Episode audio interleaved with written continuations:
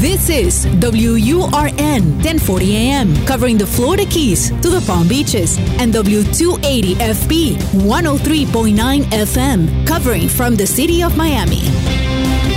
Un idioma, todos los acentos, una sola señal. Una emisora de actualidad Media Group. Te escucho con Julio Bebione. Cuéntanos qué te pasa.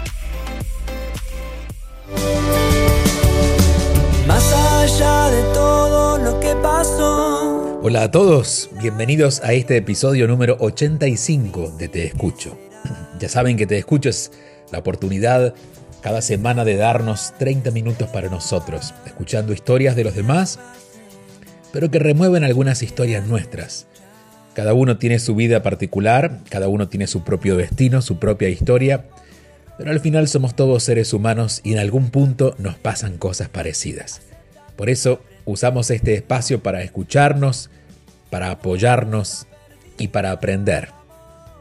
Aquí estamos en Actualidad Radio los fines de semana y a través del podcast disponible siempre, todo el tiempo.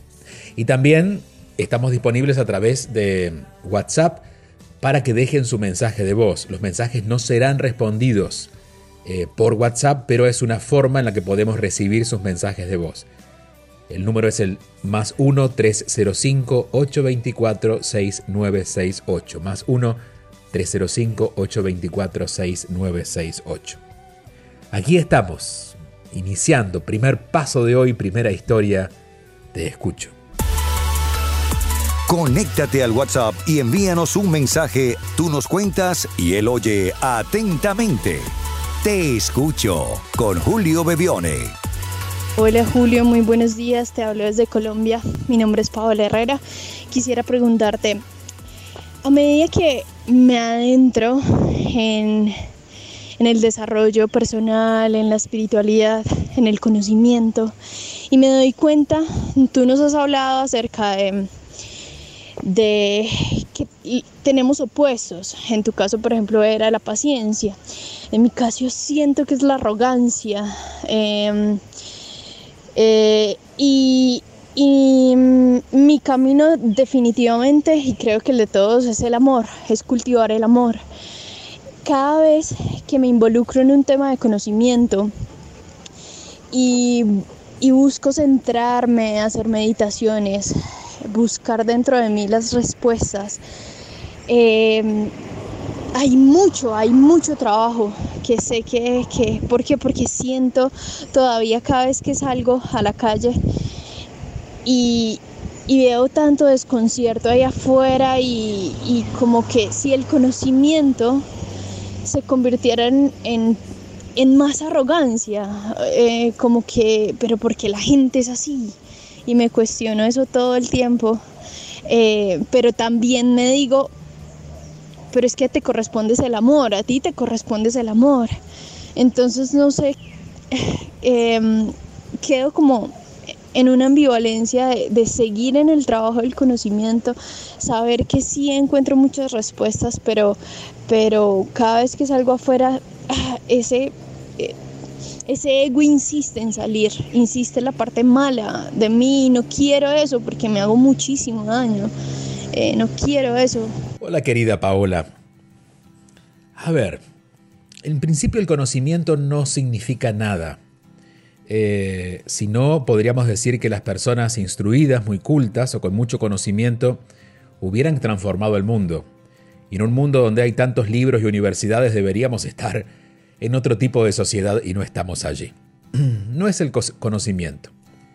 Eh, no es el conocimiento el que nos va a dar ese mundo que tú quieres ver.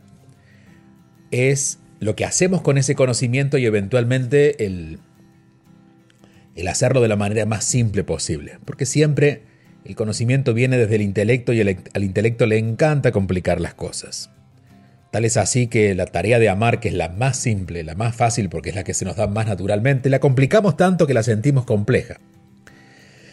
Pero tomando tu tema, que es la arrogancia. La arrogancia siempre necesita del otro. Digo, si la arrogancia fuera eh, un, zapato, necesitaría a quien pisar, no tendría valor por sí misma. ¿no? Si la arrogancia fuera una voz, necesita quien la escuche. Si no, no tendría mucho sentido. Digamos que la arrogancia se activa con el otro. Entonces, de alguna manera, tu arrogancia eh, o tu posible arrogancia, digo, los seres humanos no somos arrogantes, pero nuestras personalidades pueden serlo y eso es lo que tú sientes. Y, de hecho es lo que de alguna manera transpira en la forma en, que lo dices, ¿no? Eh, porque no hay nada más arrogante que eh, entender que el mundo debe ser como yo quiero verlo, ¿no? Eh, cuando yo me enojo porque el otro no es como yo quiero, o porque el mundo no es como yo quiero, bueno, ahí ahí se deja ver esta arrogancia que, insisto, no es tuya en tu esencia, pero está en tu personalidad. Y detrás de la arrogancia siempre hay miedos, etcétera, etcétera. Pero la tarea aquí, porque tenemos que usar este espacio para tener ideas claras, más que para filosofar, porque justamente no queremos tanto conocimiento, sino tareas, tareas que nos lleven a, poder modificar cosas en nuestra vida. Si la arrogancia necesita del otro, es del otro del que debo olvidarme por un tiempo. Cada vez que salgas a la calle, cada vez que abras internet, cada vez que mires noticias, cada vez que te conectes con el otro, el otro es la sociedad, es el mundo, es un primo, es una tía, es el padre, es la madre, es el hijo, es alguien fuera de mí. En ese momento que seguramente vas a sentir la angustia que, se siente o la frustración que se siente cuando, cuando el otro con todo lo que conoce no hace lo que tiene que hacer, eh, que en definitiva estás hablando de ti, eh, en ese momento ocuparte de ti, pero no para maltratarte. ¿Por qué? Porque la última víctima de la arrogancia vas a terminar siendo tú. Así como tú piensas que del mundo debería ser algo mejor porque ya el mundo tiene conocimiento para hacer algo mejor, lo mismo piensas de ti. Te peleas contigo pensando en una idea perfeccionista o tan sublime de ti que dice, yo ni siquiera debería enojarme, yo debería ver debería ver a todos con amor. Y no estamos tan listos para eso. Entonces, cada vez que haya algún malestar que te despierte la alarma de que estás ocupando demasiado de tu entorno, vuelve a ti pero no para analizarte a ti, no para buscar, no para aplicar conocimiento, entre comillas, contigo, sino para darte un abrazo y ser compasiva contigo. En el fondo, lo que dejas ver es alguien que necesita compasión, que no, no necesitas de los otros. Digo, no sé si alguien te la habrá dado y no la habrás querido recibir, pero la necesitas contigo. Esta sobreexigencia que te pones en tratar de ser amorosa es lo que te impide ser amorosa lo proyectas en los otros, tratando de que los otros sean mejores, pero al final los otros solo te están mostrando una visión crítica que tienes sobre, sobre ti misma. Hay una, un descontento con cómo tú estás llevando tu vida. Debería ser, debería ser más amorosa, debería... Solo te diría, querida Paola, que debería ser lo que está haciendo. Solo debería ser esto que está viviendo.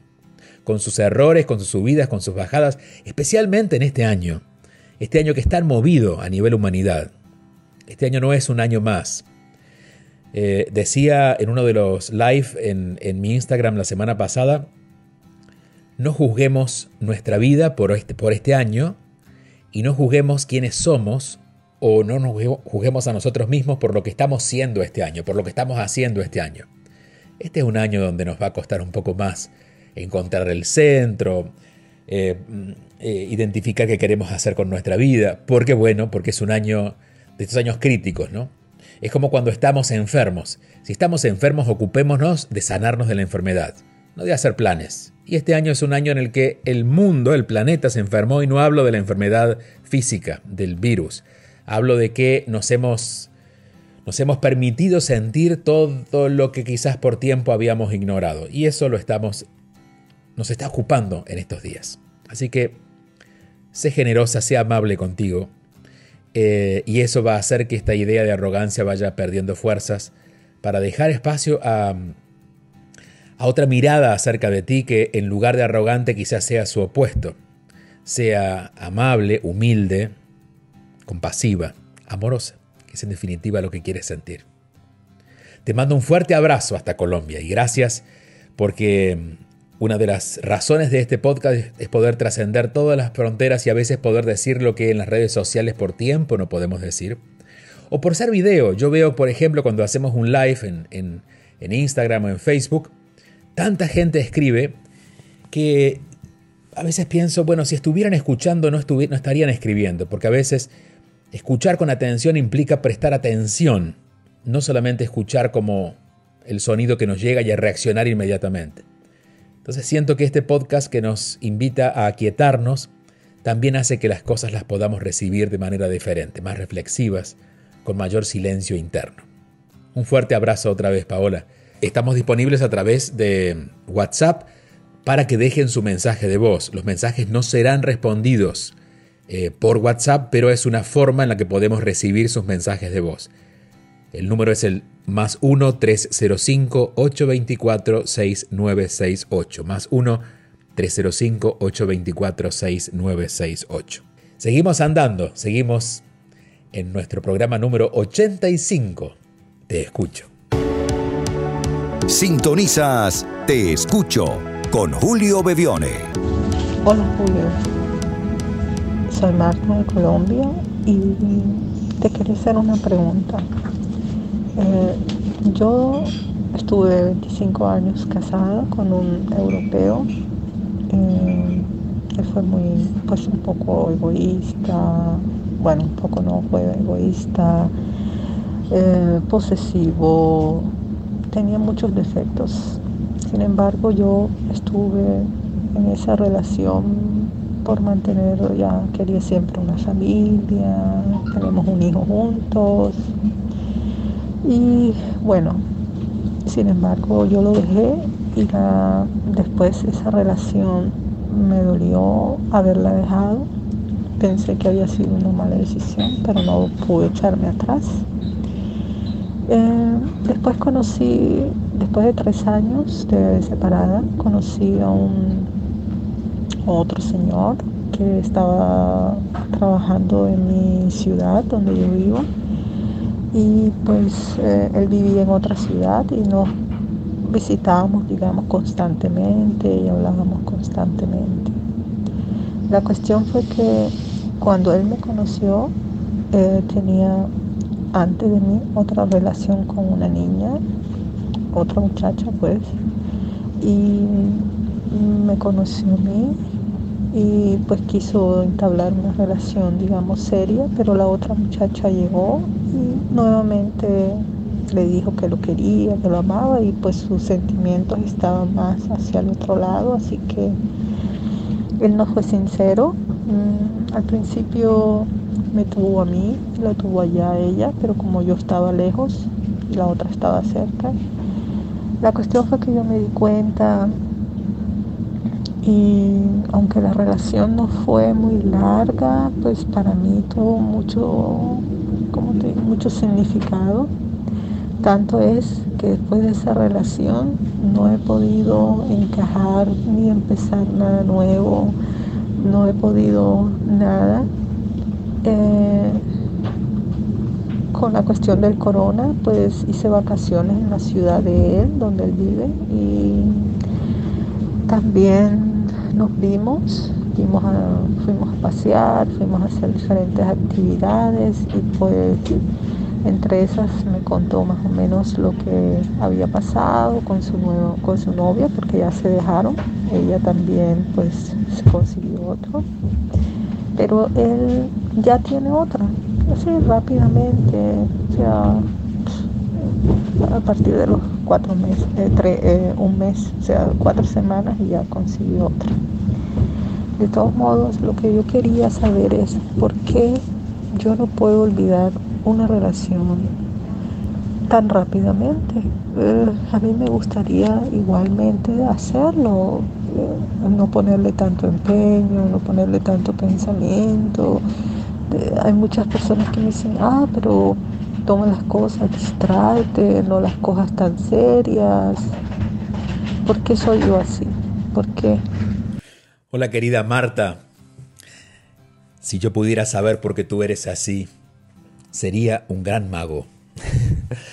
en realidad, esa respuesta, la única persona que tiene esa respuesta eres tú y solo te puedo ayudar a encontrarla.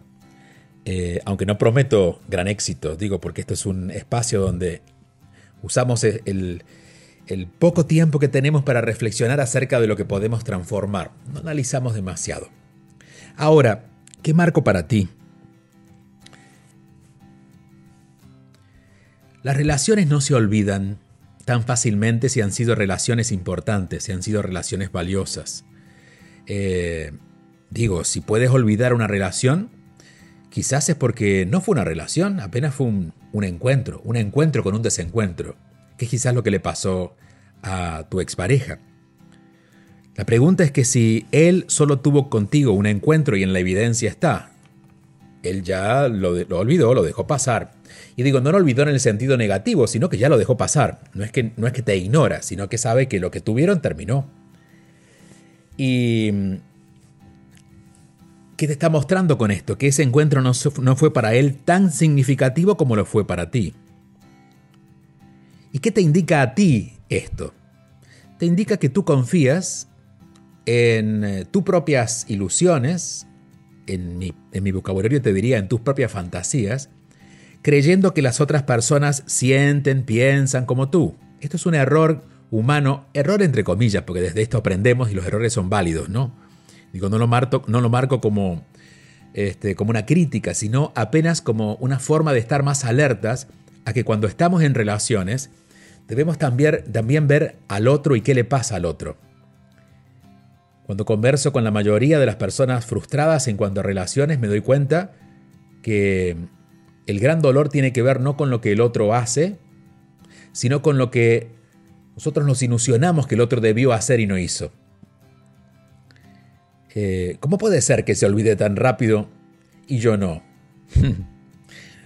bueno, la tarea que te toca a ti es, ante todo, y te diría que esto es a partir de hoy, si realmente quieres salir de este círculo, es darte tiempo.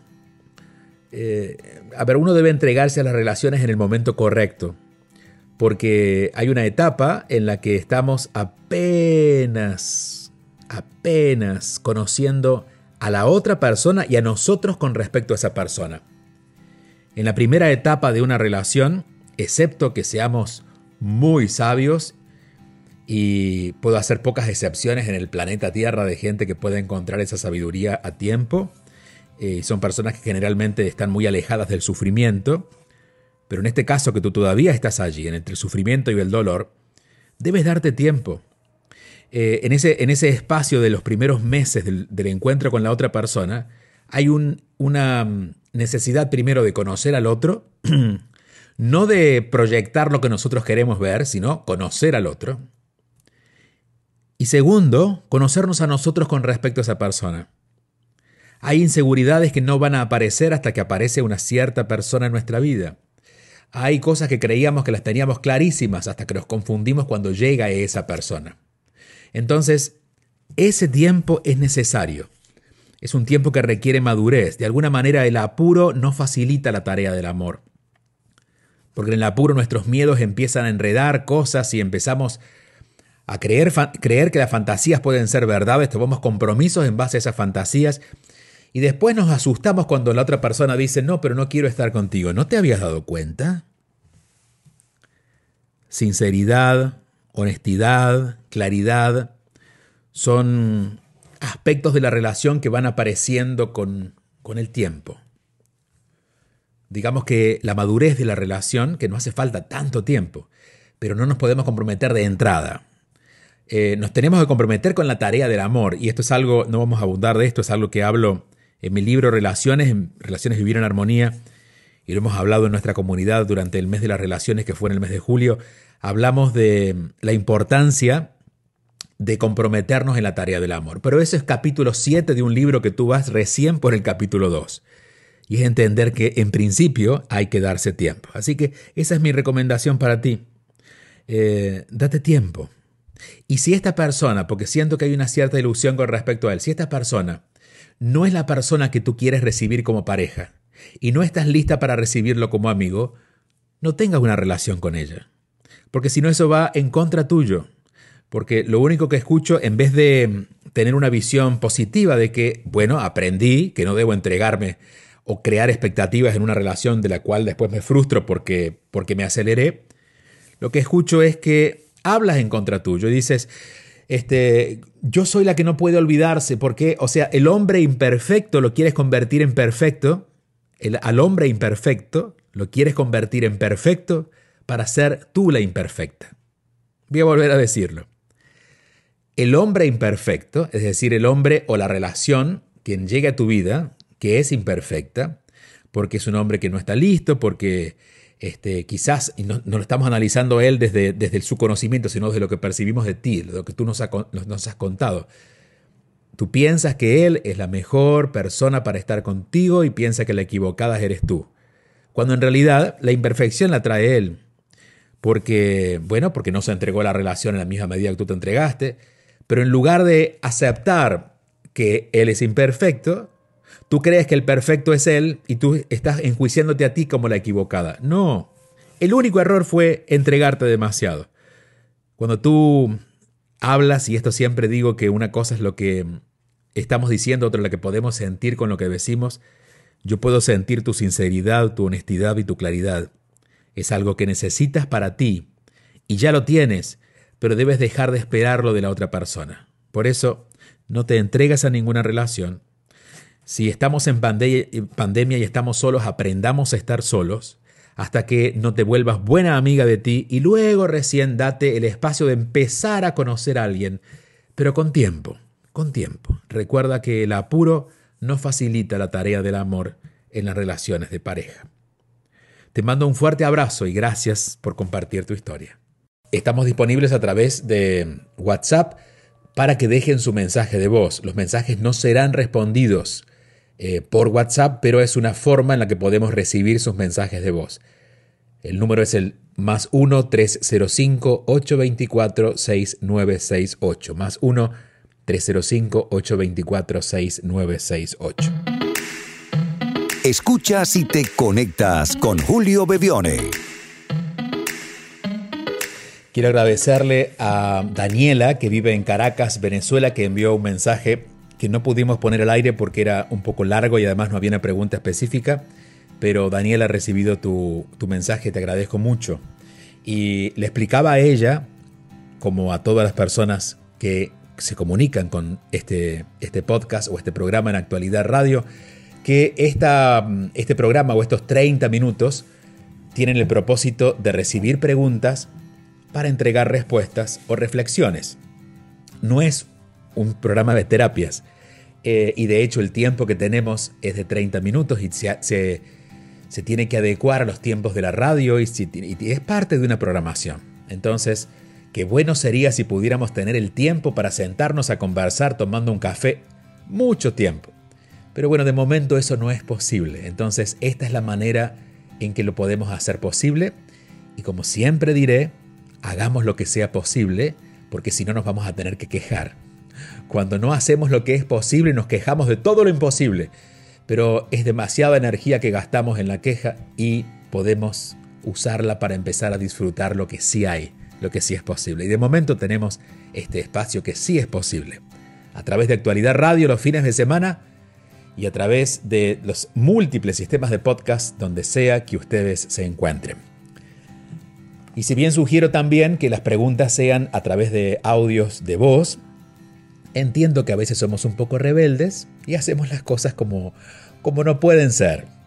Pero bueno, somos flexibles también por este lado y voy a recibir este mensaje que no sé quién lo envió porque llegó sin nombre eh, y que eh, lo voy a leer. ¿Cómo ver, a, ¿Cómo ver a un ex marido cuando hubo un rompimiento difícil? Siento que perdoné, pero a veces me llegan pensamientos y me pongo a orar para verlo como una persona buena que cometió errores y que yo cometí errores también a ver si eso me ayuda. Quiero ser libre de eso.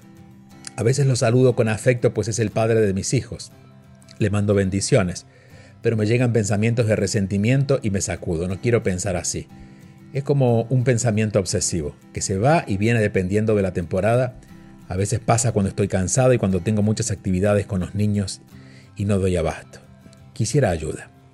Bueno, en, principio sí recomiendo que si quieres una ayuda más constante puedas buscarlo a través de un terapeuta, puedes leer un libro, puedes buscar algo que sea más eh, sostenido en, eh, en, una tarea, ¿no? De momento aquí lo que tenemos son ideas para compartirte. Ahora, cuando hay resentimiento es porque todavía hay expectativa.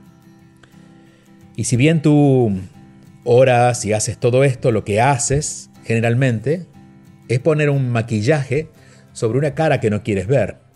La maquillas, le pones caretas, le pones máscaras, pero al final lo que tienes que hacer es reconocer que esa cara que no quieres ver es la que hay. Es lo que pasó, es lo que ocurrió, es lo que él hizo, es lo que tú hiciste, y hacer las paces con eso, no tratando de maquillarlo, es lo que te va a ayudar a aliviar el resentimiento. No podemos perdonar o creer que estamos perdonando cuando en realidad solo estamos repitiendo bendiciones, pero en el fondo estamos enojados porque las cosas no fueron como nosotros queríamos. Y dar ese paso no es un solo movimiento, no es un jaque mate, es un, son varios pasos que damos juntos, es un, es un camino por hacer. Poquito a poco ir atendiendo cada día que aparece un pensamiento donde lo critico por lo que él hizo, donde me critico por lo que yo hice, tener compasión y amabilidad sobre ese pensamiento, recordar que eso es lo que me hubiera gustado, pero no es lo que fue y lo quiero dejar pasar. Es como ir desarmando un árbol ramita por ramita. Esa es la tarea que te toca hacer. Y recuerden que si envían sus mensajes de voz es mucho más fácil poder estar en contacto. Y que estos lo pueden hacer dejando sus mensajes a este teléfono de WhatsApp que es el más 1-305-824-6968. Aprovechen mucho todo lo que les pase. Nada es malo, nada es bueno, todo es útil. Todo es útil. Hasta la próxima semana.